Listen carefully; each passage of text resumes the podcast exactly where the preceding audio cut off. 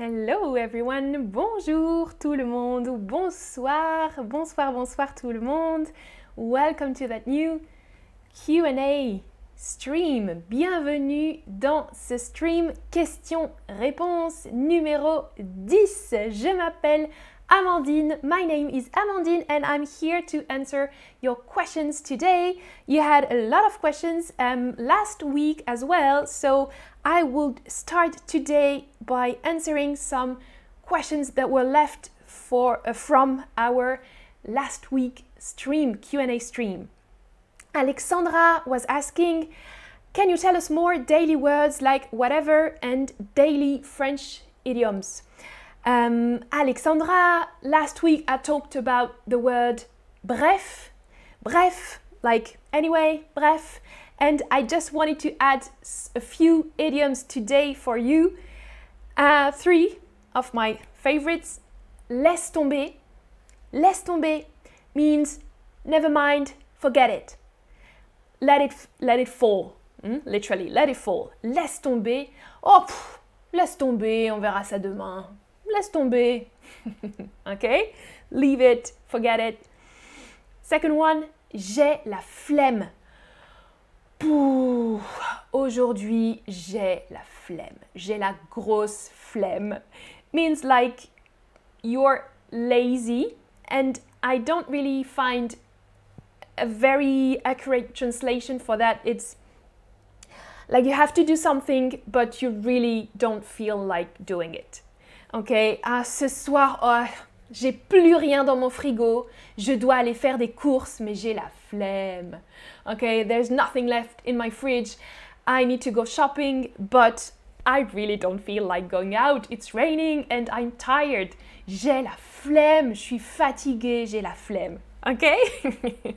and the last one, grave. Grave. Um, when someone is telling you something and you're really you really want to show that you um, agree with uh, what is said. Grave. Ah, non mais ce journaliste, il raconte n'importe quoi. That journalist is um, talking nonsense. Il raconte n'importe quoi. Grave. Grave. Ouais. Ouais, grave. like it's really true and I agree with you. Grave. Okay? I hope you can use one of them in your um, everyday speech. and Chris is saying in the chat, j'ai oublié mes questions, I forgot my questions. Uh, let, next time, Chris, we have a lot of questions today. Uh, okay, second one. Qu'est-ce qui est nécessaire pour passer du niveau B1 au niveau B2? asked Javad in last week uh, chat. Um, what is necessary hein, to go from one level to another? Du niveau B1 au niveau B2, already a good, very good level, and you already have a good knowledge of French, Javad. I can tell uh, when I read your comments in the chat. Well, my advice would be, and I think someone else was asking, I think it's Noor, Noor Jan- Janahi, how can I improve my French accent? I think it's also connected with reading and especially for you Noor, listening to real French. Um, lire et écouter du français littéraire et courant.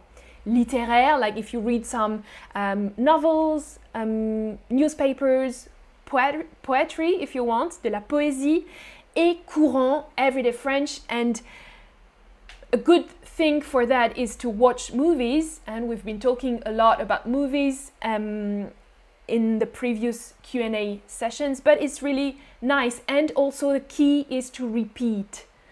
Um, so you start to watch something or to listen to something or to read something in French, and then you might want to search for some words in the dictionary, or you might want to add some sub- subtitles, des sous-titres in French, right?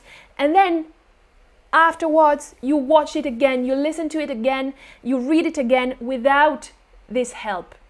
So I think for me, one of the key is to repeat um, your action. That might not be very um, passionnant, but um, I think it's a good way to practice. And for your accent, especially Noor and Javad, une immersion dans un pays francophone. It's the next the next level, right? If you want to hear real French, you need to speak with French people or to listen to them. And the best way is to live or to spend some time in a francophone country, dans un pays francophone. Not obviously France, right? Pas obligatoirement la France, mais un pays francophone. Okay, next question that we have. Bonjour, bonjour dans le chat. Sam, Paula, salut tout le monde. Hello everyone. Quelle est la différence entre j'ai faim et je suis faim? Well, this one is very, would be very quick to answer. Uh, je suis faim is not correct. if you want to say I'm hungry in French, you have to use avoir, to have hunger. J'ai faim. Mm -hmm. J'ai faim, tu as faim, vous avez faim? je suis faim is really not correct. If you want to use the verb être pour utiliser, if you really want to use that verb, être, tu peux dire, you can say, je suis affamé. Affamé is an adjective made with faim, right? And it's like, but it's a bit more. uh, je suis affamé means like you really, really need to eat something. Hmm? Kind of I'm starving. Je suis affamé, j'ai très faim. J'ai très faim, je suis affamé. OK? Good. Next question. Quelle est la différence entre qui et que? Another question uh, from Alexandra. The difference between those two pronouns, qui and que.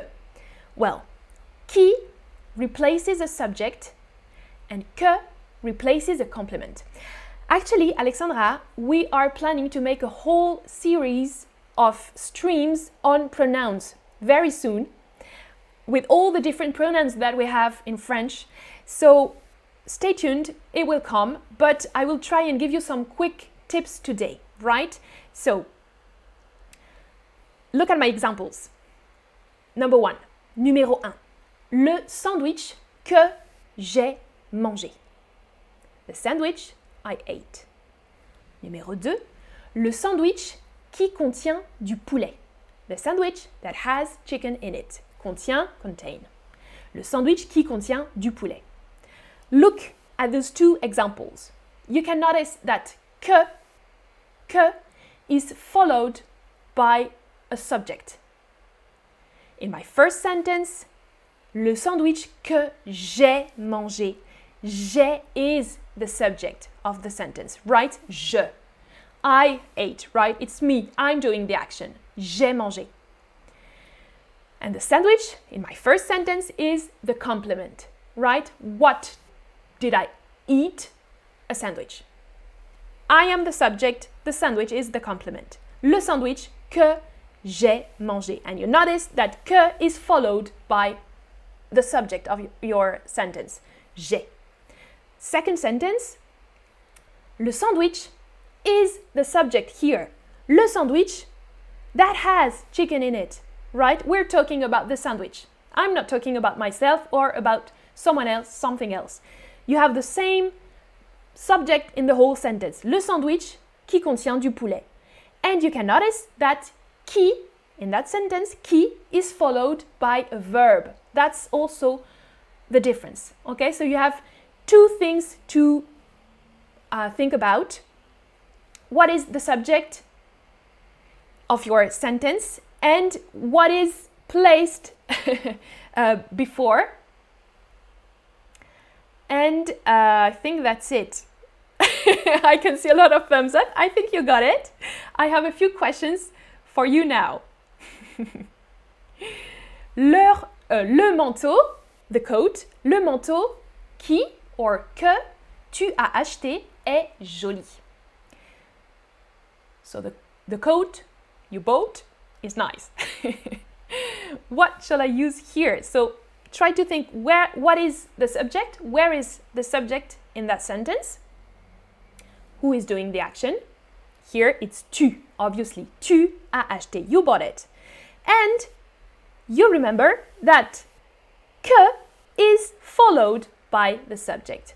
Le manteau que tu as acheté est joli. Very good. Very good. Well done, everyone. Bravo, bravo. Le manteau que tu as acheté. We have here two different things, right? The coat and you. What about here? Le projet qui, que vous proposez est très intéressant. The project you're uh, proposing is very interesting. Which one should I use? Again, what is the subject? Where is the, the subject here? Who is doing the action? Vous. You are proposing something. Vous proposez. Vous proposez is the subject. So again, yes, very well done. Bravo. Again, we have to use que here. Right? Le projet is a complement here. Le projet que vous proposez est très intéressant. Bravo. Next one. C'est un projet qui, or que, commence en avril. What is the subject here? Exactement, je vois de très bonnes réponses. Oui, c'est un projet. It's a project that starts that will start in April. C'est un projet qui commence en avril and you can notice here that qui is followed by the verb commence to start. -hmm. C'est un projet qui commence en avril. Hey, Luna, Luna is saying thanks. I love your stream. Merci, merci. Merci, merci.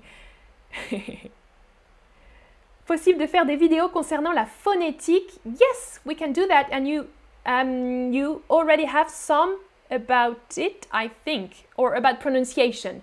But maybe we, we might think about something about phonetics. Thanks for the suggestion, Luna. Next question from Flora. Flora Flora was asking Qu'est-ce qu'on fait normalement si on est invité à une pendaison de crémaillère Qu'est-ce qu'on doit apporter comme cadeau pour l'hôte ou l'hôtesse What to bring as a housewarming gift Right? Very good question, Flora, and it's um, I'm surprised that you know that word. La pendaison de crémaillère. Bravo, bravo, bravo. Good vocab la pendaison de crémaillère or just la crémaillère, housewarming party. Right? And literally, it means the hanging of the rack. la pendaison de crémaillère. Um, c'est une fête organisée pour célébrer un emménagement. To celebrate a moving. We're making a party, right? Housewarming, une pendaison de crémaillère. Actually, it comes from uh, the origin of that word la crémaillère, la pendaison de crémaillère, is very old. Um, it comes from the Middle Ages. At the end of the construction of a house, um, people used to celebrate with the the other people who helped them build that house, right? And um, in order to help to to thank them, they were making a special um, dinner, special food, and um, in the Middle Ages, cooking was done in the chimney, uh, in the fireplace. And you have to, if you wanted to ad adjust the, the temperature uh, and to cook the food more or less strongly, you can use a rack um, to hang your pot, like in the picture. You can see it. And the rack was the last thing installed in the house um, and it marked the end of the construction of the house. So when we, you were hanging the rack, la pendaison de crémaillère, it meant that the house was done, it was built, and it was time to celebrate. That's the story behind it. You were not asking for it, Flora, I know, but I thought it would, might be interesting to tell you. And your question was, quel cadeau apporter, what to bring in that housewarming? Um, quel cadeau apporter pour la crémaillère? Well, normally you need to uh, give, tu dois offrir quelque chose d'utile pour la maison. Something useful for the house. Utile pour la maison. Ça peut être, can be uh, de la décoration, or une plante, ou un petit appareil électrique. Um, mainly something food related. Uh, for example, at my first uh, crémaillère, I got a, a grille, un grille-pain, a toaster, which I needed. So it's also good to know um, what the people, um, what do they have and what do they not have. What do they miss, miss in their house, for example. Um, so yeah, most of the time something food related, like a nice um, serving dish, for example, or uh, and some something small. That's my advice. Something something small because if they don't like it, uh, it's easier to hide. uh, if you're not sure about their taste, for example, uh, yes, you can choose something small, and a plant is always a good option. That's what I do. I always uh, give a plant. J'offre toujours des plantes pour les crémaillères. Uh, c'est une bonne option, je trouve. ok. Ah, Flora est dans le chat. You didn't know the story? Very good. Super. Okay, next question from Ian. Combien de temps as-tu étudié l'anglais? Combien de langues parles-tu? And you were also um, complimenting me, I think, Ian. Um, that's very nice of you. I, I think I make a lot of mistakes, but um, yes, I'm preparing a lot actually. And I'm also working, as you're working on your French, I'm also working on my English. So when I'm preparing um, the streams, and especially those English, uh, English French streams, I'm looking a lot at my uh, translation tool and uh, when I try to improvise, it shows normally. and you can notice on my face that I'm kind of lost and uh, looking for words that are not coming sometimes. but yes, I studied it. I studied English at school, um, like most of um, French children. And then I studied it at uh, the university. I studied um, English and American literature and history for three years and I went to Sheffield in the north of England uh, to do my Erasmus there. Erasmus, le programme Erasmus, is it's an exchange program in Europe for students um, from one university to another, and um, it was one of my best, uh, um, une de mes meilleures expériences uh, in life. Yes, I love, um, I loved my Erasmus in Sheffield. Um, and the next question was Combien de langues parles-tu? I speak French and English, uh, Spanish, um, but not so well, but I, I can speak Spanish. And un tout petit peu de japonais, very little bit of Japanese because I studied also, um, I also studied Japanese at university for a year and a half, I think, but I almost forgot everything since then. Um, I know how to um, introduce myself and those kind of um, words of vocabs, but I cannot make sentences anymore. So it's a shame, but I, I'm um, wishing, je veux uh, réactiver mon japonais, and that's why I've um, chosen that picture for your question. Um, it's, a it's a target to learn some new languages and to reactivate old ones. And next question uh, from Frank. Je voudrais savoir quel est votre endroit préféré à Paris. What is my favorite place in Paris? Quel est ton endroit? You can also. Ah, Ian, I also changed your question. You can uh, say tu. Hein? Vous pouvez me tutoyer if you want in the chat. Uh, you don't need to use that formal vous. Alors, mon endroit préféré à Paris, I like le cimetière du Père Lachaise. I've already made a stream about my passion um, about cemeteries.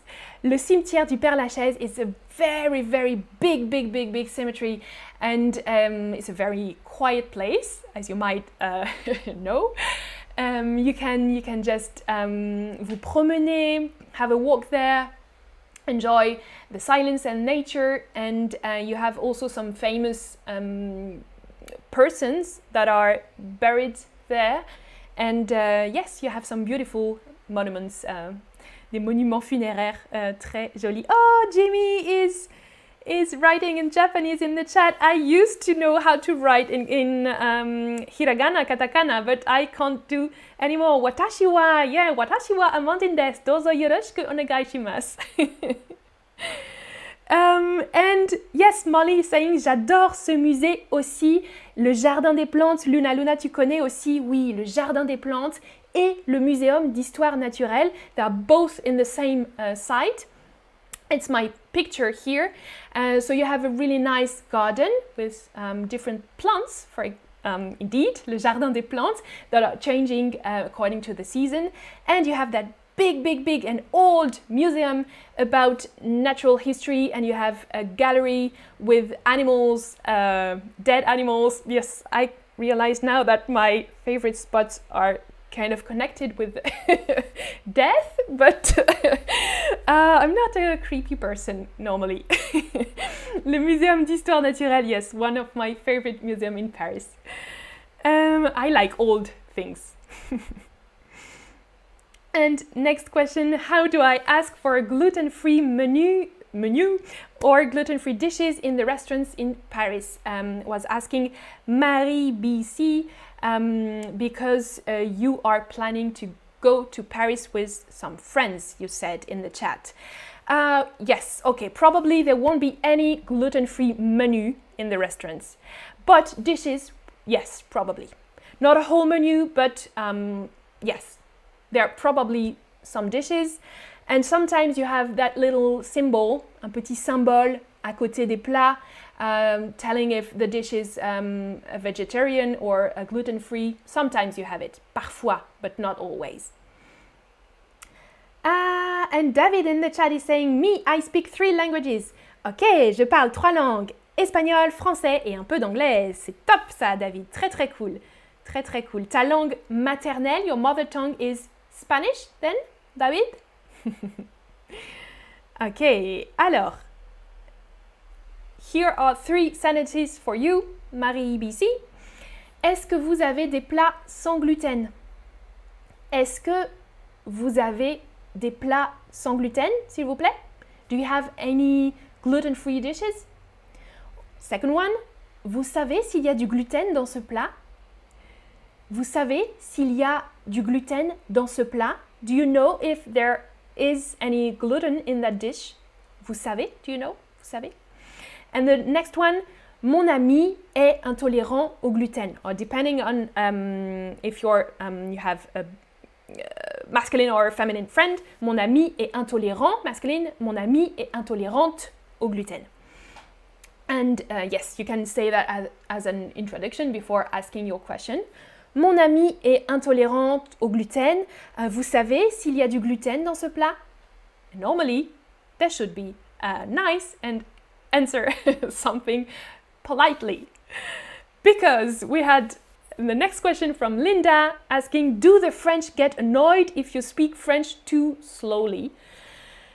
well, it depends. It depends on the people. Um, I think it's the same with every languages. No, you have passionate people, and you have people that are more um, less passionate, moins patient que les autres. Um, and some would say that it also depends on the region in France.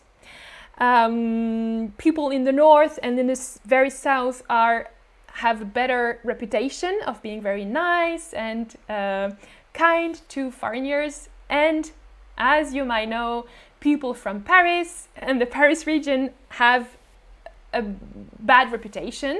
Ils ont une réputation un peu plus mauvaise euh, parce que à Paris, euh, il y a beaucoup de stress. Les gens sont toujours pressés. You're like in a rush all the time. I used to live there, and um, you don't like people being slow. It's true. because you have to run all the time, to run to catch the metro, to run to.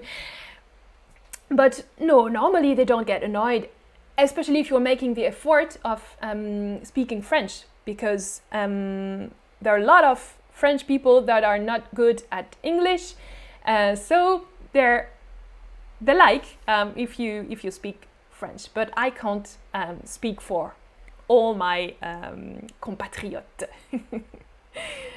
okay.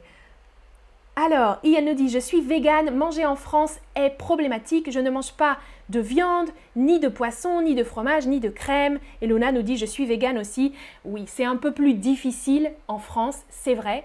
À Paris, c'est plus facile. You have a lot of um, places in Paris for vegan, and in big cities, um, it tends to ça arrive, mm? it's coming. But yes, um, compared, for example, to Berlin, um, it's true that uh, we have less option for vegetarians and vegan people. But yes, you can uh, find this little symbol and you can ask.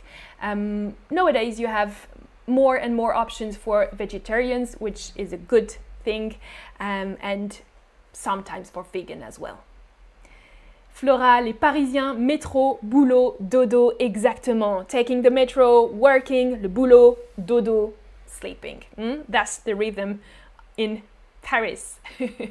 Thanks a lot for your question. It's already 25 minutes of me speaking. Um,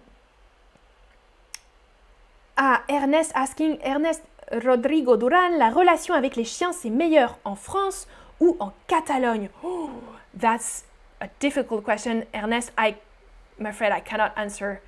Uh, I don't have any dogs, and I used to live in in uh, Catalonia, um, in Barcelona, but um, I didn't have dog either, so I'm not sure about that. But it's true that there are a lot of places um, where the um, dogs are um, forbidden.